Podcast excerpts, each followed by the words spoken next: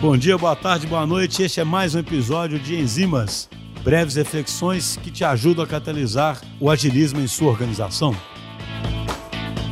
Pessoal, nesse primeiro Enzimas aí do, do, de 2021, eu queria já começar falando um pouco sobre a necessidade da gente trazer realmente uma cultura de experimentação para dentro da empresa, para dentro dos squads. Esse é um assunto que a gente fala continuamente. É um assunto que quase ninguém discorda dele quando pensa sobre ele teoricamente, sobre como no ambiente de instabilidade, de incerteza, seja ambiente VUCA, seja ambiente BANI, né? seja o nome que se quiser dar, um ambiente que a gente não conhece bem, como é importante explorar esse ambiente e como é importante fazer experimentação, traçar hipóteses. A despeito disso tudo, a gente não consegue se afastar do nosso modelo mecanicista da punição ao erro e, do, e, de achar que, que não acertar uma hipótese é um fracasso. E, obviamente, que isso aí é completamente contraditório com a crença inicial de que seu negócio está enfrentando um mundo estável.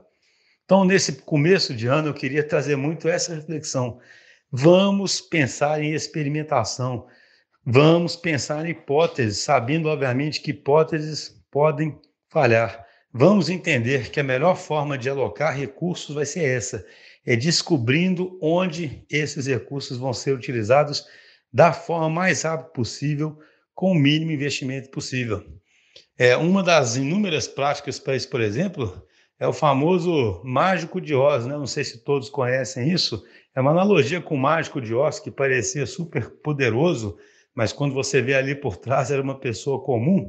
O mágico de Oz aí nesse contexto de experimentação é você ter uma hipótese e ao invés de investir já em fazer a implementação daquilo tudo, você cria, por exemplo, uma casca e por trás você tem pessoas executando algumas coisas, braçalmente mesmo, se precisar, fazendo esforço ali manual, para poder ver, por exemplo, se aquela hipótese de fato é verdadeira ou não. E só depois disso que você realmente vai investir em alguma coisa mais significativa por já ter mais confiança naquela hipótese. Então, eu queria terminar assim, que a gente comece esse ano pensando que se a gente quer ser coerente com a crença de que a gente vive num mundo no qual a gente não sabe navegar direito, a gente tem que ser muito mais experimental e necessariamente temos que aprender rápido.